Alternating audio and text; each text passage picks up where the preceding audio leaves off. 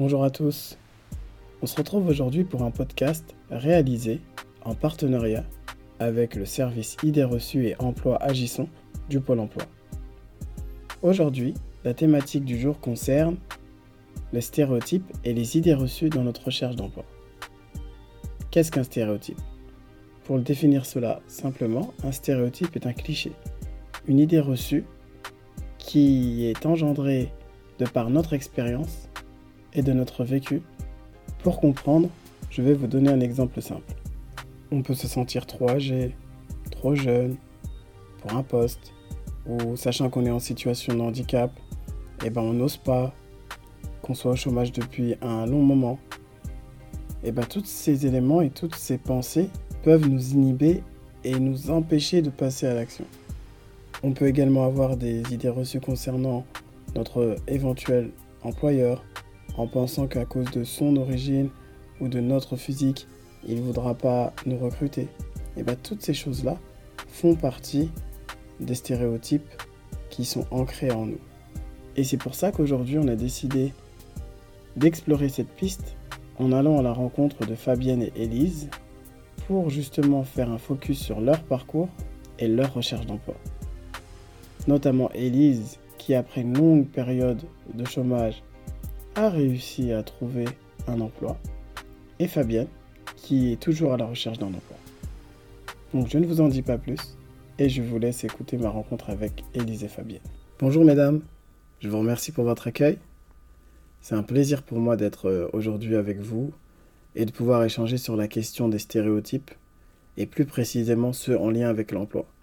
Parce que comme on sait, de par notre vécu et notre expérience, eh bah, il s'avère que parfois, on se crée des freins qui nous empêchent eh ben, d'avancer et d'oser sortir de notre zone de confort dans cette recherche. C'est pour ça qu'aujourd'hui, l'idée et l'objectif, c'est de pouvoir déconstruire ça et de trouver des solutions mobilisables qui vont nous aider à avancer et à retrouver le chemin de l'emploi. Donc je te remercie Fabienne.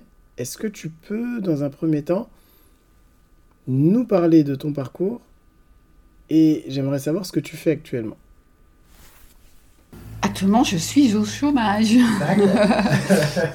euh, donc, euh, je suis Fabienne, j'ai 60 ans et j'ai fait toute ma carrière euh, dans le secteur de la publicité.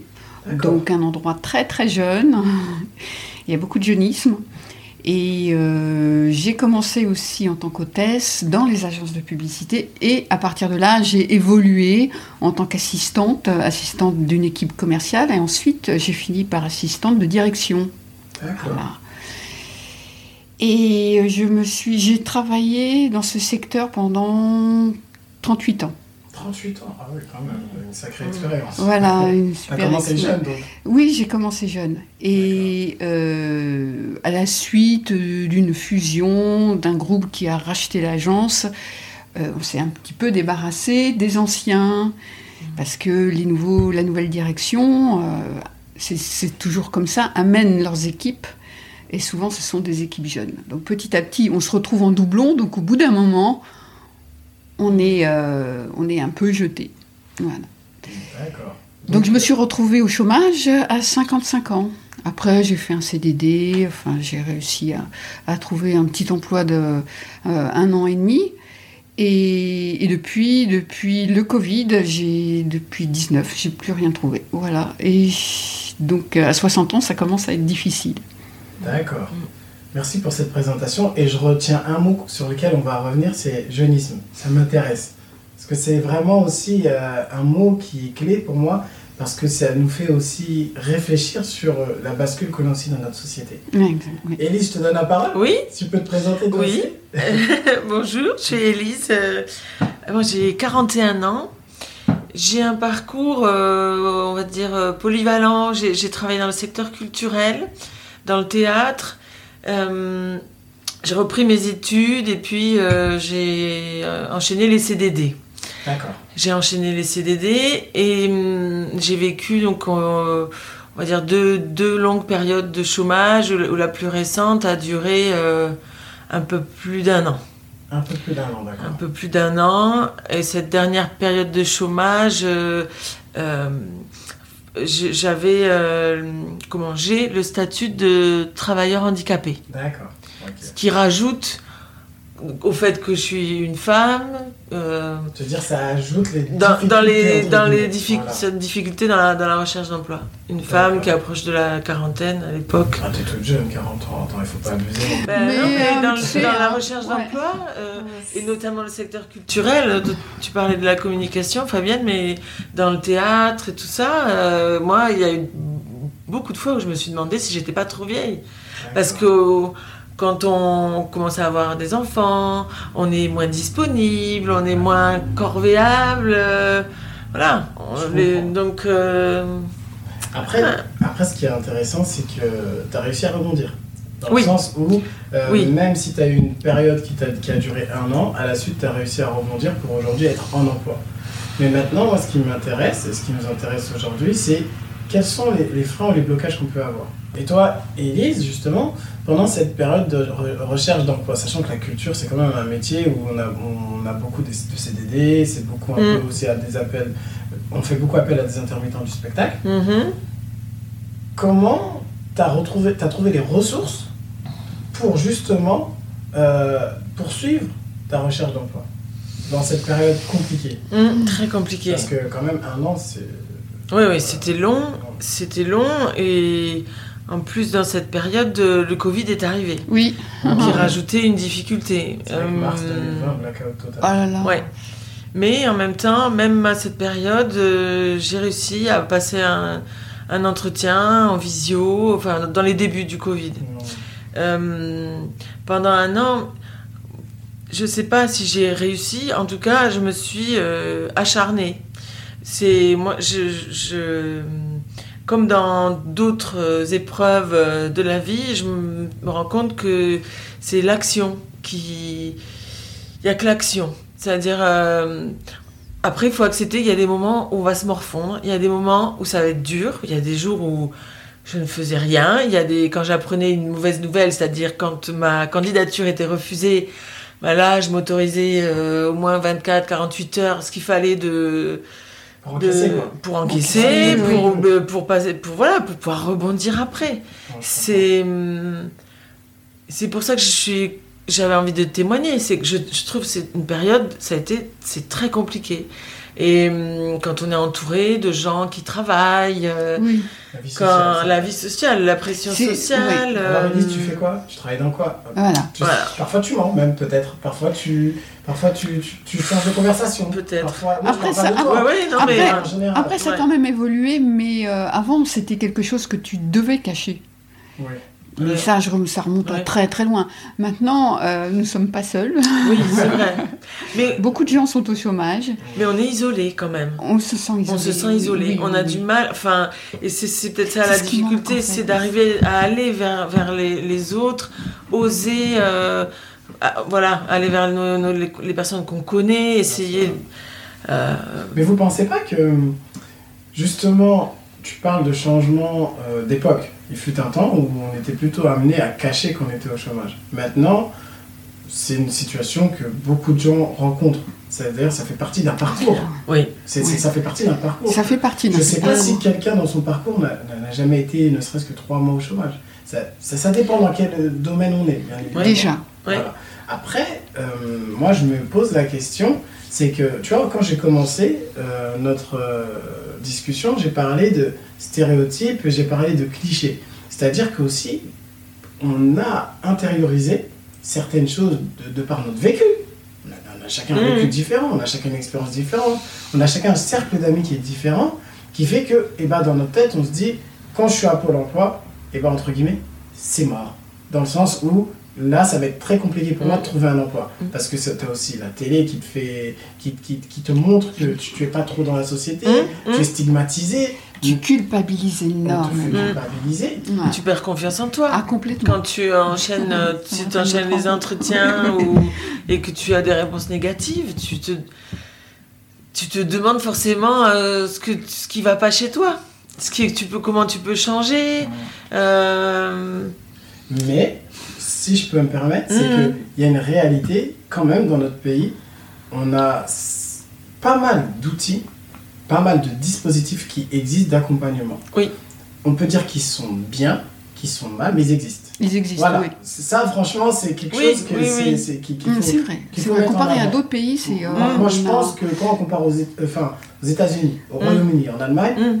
en France, on est quand même bien loti. On a, la, je dirais même, la- le meilleur service d'accompagnement entre ce qui est en lien avec la demande et la recherche d'emploi. Néanmoins, là où le bas il blesse, c'est que au niveau de l'accompagnement qui est plutôt euh, sur la personne, Mm. je parle pas de, des compétences que tu as, je parle pas de, du domaine dans lequel tu recherches, mais la personne en elle-même, psychologiquement, Ouais, parce que vous m'avez dit on culpabilise, Mm. et bien là, il y a peut-être un travail à faire. Mais moi, je pense que c'est lié également au... C'est générationnel aussi.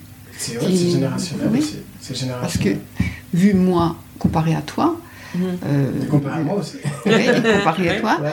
euh, le mot chômage, c'était quand même quelque chose de tabou quand j'étais enfant. Et oui. Pas Ah. moi, tu vois. Ouais. Pas moi. Moi, le mot chômage, c'était... euh, Oh, bah, ça fait partie du parcours de... Ah oui.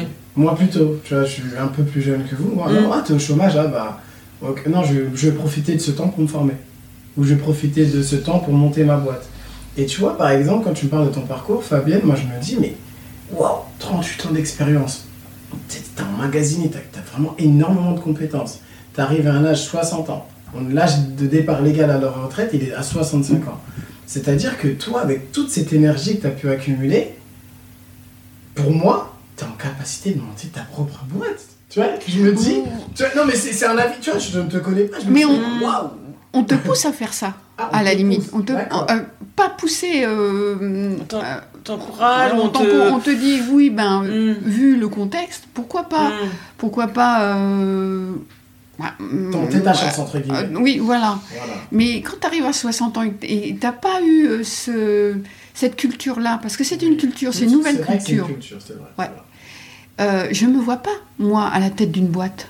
Je comprends. Je me vois pas parce que euh, euh, je suis d'origine ouvrière, on a toujours travaillé comme ça. Avec et- un patron, entre guillemets. avec un Voilà. patron.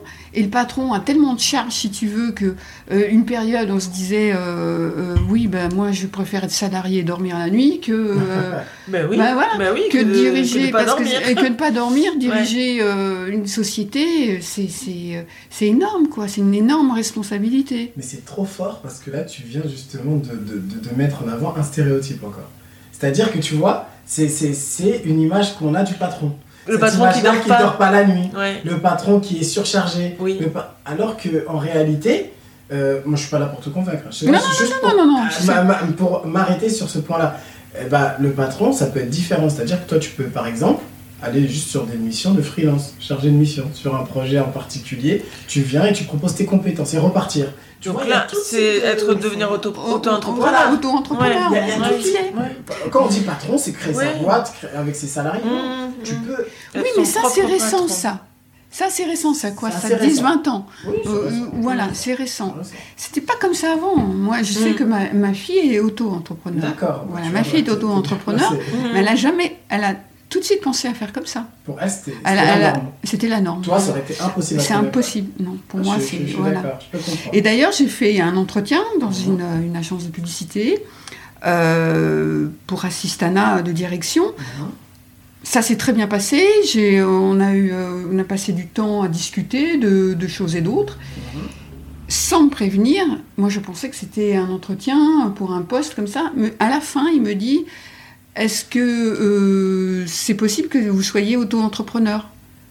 Ah bon, dans ma tête, bah, j'ai fait Ça bah, t'a mis je- une claque en fait. ah, ça m'a mis une Mmh, claque et j'ai dit non, tu vois, et, et, bah, j'ai perdu le truc, voilà. Mmh. Bien sûr. Mais parce que aussi, on arrive à une époque où on arrive sur de nouveaux modes d'embauche. Bien ou mal. Par exemple, Oui, mais on vois- prévient dans ces cas-là, on Oui. prévient. On prévient, on dit, ouais, mais oui. Après, les mères s'échangent. Et il y a beaucoup de sociétés, voilà. voilà, il y a beaucoup de sociétés qui, qui, qui engagent des gens, Ouais. mais sous, sous un numéro d'auto-entrepreneur. Mmh, mmh. Maintenant, je vous pose une question, mesdames. Est-ce que c'est mal? Mais euh, Moi, je, moi, je, moi, je, moi, Bah, je, moi, moi, je- je pose une question. Moi, je moi, trouve ça que fait son chemin, ça fait son chemin. Mais j'étais, euh, quand ça m'est arrivé, j'ai pas, Mmh, compris. j'ai pas compris. J'ai pas voilà. compris. Après, il y a aussi y a, y une deuxième voie, parce que là, on- moi, je parlais de par rapport à ta situation, euh, il y a l'auto-entrepreneuriat, mais il y a aussi cette voie-là de l'information. Et de se dire peut-être que je vais partir sur un nouveau dom- domaine. Après, à 60 ans, tu vas me dire, Ah, il me reste que 5 ans. Mm. Pourquoi j'irais me, me, me casser la tête, entre guillemets, d'aller sur une nouvelle formation pour Mais que peut-être moi, que je, tu as des, peut-être que tu as des, des, des passions. Peut-être que tu as des rêves. Peut-être qu'il y a des choses que tu n'as pas eu la possibilité de faire de manière professionnelle. Que là, tu vas te donner ce temps-là pour te former. Je te dis pourquoi dans l'art ou n'importe quoi. mais moi, Ben, mais, N'importe quoi. J'ai, euh, je suis euh, une personnalité très euh, artistique. Ah bah tu vois. Ça Je vis avec un musicien. Je, je peins. J'aime la musique. Je, je, je la pratique pas, mais je l'aime beaucoup Bien parce sûr. que je suis entourée de musiciens. Et mais je je je j'arrive pas. Je suis bloquée parce que j'ai pas l'esprit libre. Je comprends. Je comprends. libre pour me donner à fond dans mon art. Parce que voilà, Parce je que suis obligée on- de on doit chercher, chercher, on doit voilà. chercher. Tu dois Mais chercher le travail. Si tu- ouais. Il faut allier plaisir et recherche. Obligatoire. Parce que derrière aussi, on est dans Bah un non, contexte bah où oui. il faut prouver. Mmh. Mais qu'on voilà. est dans une recherche d'emploi. Oui. Mais ton oui. parcours, il est tellement beau dans le sens où, je, je- je me permets, c'est que tu arrives à une maturité professionnelle telle dans le domaine de la publicité, Alors- du market- marketing, c'est ensemble un peu, Oui, non? Oui, oui, oui, Voilà. conseil, Et- marketing. Et, tu vois, maintenant tu, tu mets ton côté artistique, mais je- tu m'organises des soirées. Tu me fais des showcases, tu me fais bah, des, attends, des mais ça, c'est ta expos, des- des- génération, moi, je des expos moi. culturels. tu- Mais oui, Non, mais, mais- moi- mais moi, si j'ai ton bagage, je me dis, mais waouh quoi, demain je vais démarcher les départements, je vais Mais- démarcher des mairies pour leur proposer des Ah oui, oui, Oui, non, mais, mais tu vois, le- le trou aussi- générationnel, alors- c'est Oui, pas- oui, pas oui, le oui, même. oui. Mais euh, T'as parce pas- que t'as t'as de l'or en fait, t'as de l'or là en fait. Par rapport à, à ton compagnon qui fait de la musique, euh, par rapport Ouais. au fait que tu sois artiste, t'as quand même un réseau, t'as as quand même un réseau qui est, qui est avec toi. Après, bien c'est- évidemment, c'est différent, mais tu as cette possibilité aussi de mettre en avant, grâce aux compétences marketing et de communication que tu as, ton Manager ta fille. via, via, ton, via ton, ton écriture, via un site internet, via. Bon, bref, on va pas Ah on va oui, non, là, ça, mais tout- tu peux faire énormément de choses. Tu peux faire énormément de choses. Mais là, je suis dans une période. euh, Voilà. Voilà. Mais Je- j'espère je, que- réfléchis, en Mmh. fait. Je réfléchis et je- peut-être que je réfléchis trop. Bah, Passe à l'action. Ouais, Ouais, c'est ça, Bah, l'action. oui, c'est ça. Mais parce que malheureusement, quand on a beaucoup, de, on a beaucoup de temps, et puis on a cette pression de, de, de devoir, de devoir trouver un emploi, bah oui, le, le- évidemment qu'il y a trop de temps pour réfléchir, et c'est pour ça qu'il faut faire de la peinture. Parce qu'il y a des moments où il faut arrêter de réfléchir, et je suis sûre que quand tu peins, bah tu réfléchis pas. T'as Voilà. Et y a ça, pas de manque ben, de confiance en soi, il n'y a pas d'employeur, on se sent pas écrasé, t'es toi-même. il faut s'autoriser. Et- En fait, je me sens pas libre.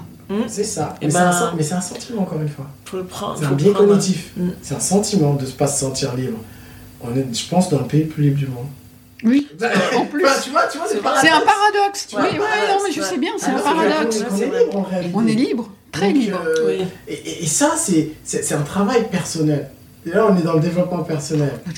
Donc, Faut c'est que pour ça que le- pour les, les je auditeurs suis- qui, qui nous écoutent, c'est de se dire, mais arrêtez. En Je suis fait, très on a moi. tout, on a, on a tout autour de Mais, nous. oui, mais bon, enfin, c'est normal. Mais Ouais. c'est mais c'est normal aussi de passer Je par pense là. que toutes les personnes en recherche d'emploi, enfin, Ouais. forcément, ça fait réfléchir. euh, mais parce qu'on a beaucoup de temps et qu'on est, euh, on est assez seul euh, face à tout ça. Et Mais aussi, on a une société qui fait que, que voilà, il y a, il y a- il y a- il y a des injonctions in- informelles qui Mhm. font que, voilà, quoi, on veut faire partie d'un certain. Bah, on veut faire partie de. On veut aussi pouvoir sortir quand on sort euh, ou prendre le métro, c'est pour aller au boulot et pas. Aussi, aussi. juste, ça fait partie de euh, notre identité. on a envie de. euh, Ouais. De voir les gens. De voir les gens. Bah, toi, dans ton activité future, là, parce que tu vas te tirer. Ah, c'est bon, on l'a trouvé, là. Les concerts que tu vas organiser, Ah, tu vas rencontrer les gens. Voilà, ah, voilà, merci. Tu vois, l'état d'esprit, il a déjà changé. Bah, moi, je vous remercie, Ahmeda, bah, pour cette discussion. Franchement, c'était super sympa. Mm. Mais se dire que vraiment cette question des stéréotypes et des freins qu'on a, c'est vraiment une image, euh, c'est vraiment un biais cognitif. C'est vraiment quelque chose, ton parcours le montre, Elise. Mmh. Tu t'es battu, t'as pas lâché, t'es- malgré les difficultés. C'est une battante. t'es- t'es- Ouais. On, on le Élise, sent. Élise est une Ah. battante. Oui, mais je, mais je, enfin, je voudrais que tout le monde, enfin, tout le monde est Ouais. capable, enfin, Tout le monde est capable. tout le monde est capable. Tout le monde est capable. On a, avec chacun avec son tempérament même. C'est ça. Et toi, Fabienne, t'as tout en magasin. T'as tout en magasin. Beaucoup plus qu'Élise. Mm. hein. Ouais. en mais be- beaucoup plus qu'Élise. C'est-à-dire qu'en fait, tu vois, comme tu as dit, tu es dans cette période de réflexion, tu as juste le, allumé l'interrupteur. Et j'espère que cette discussion t'a permis justement peut-être De créer l'étincelle. de créer l'étincelle. Voilà. Bah, merci à vous. Merci, merci. Au revoir. Il n'y a pas de fatalité. Il faut se rendre compte que chacun d'entre nous, on a des outils, on a une expérience et on a des compétences qui nous permettent de nous valoriser. Les stéréotypes sont des freins qui nous empêchent d'aller au-delà de notre horizon. Élise nous montre à travers son parcours et la force qui lui a permis d'être toujours dans l'action et bah d'entrer dans le monde du travail. Ça n'a pas été facile, comme elle l'a dit. Il y a eu des hauts, il y a eu des bas. Il y a des moments où elle s'est relâchée. Mais le dénominateur commun de tout ça, c'est l'action. C'est en étant dans l'action qu'on réussit à changer d'état. Et Fabienne nous montre également que son parcours est d'une telle richesse qu'elle ne s'en rendait même pas compte. 38 ans d'expérience.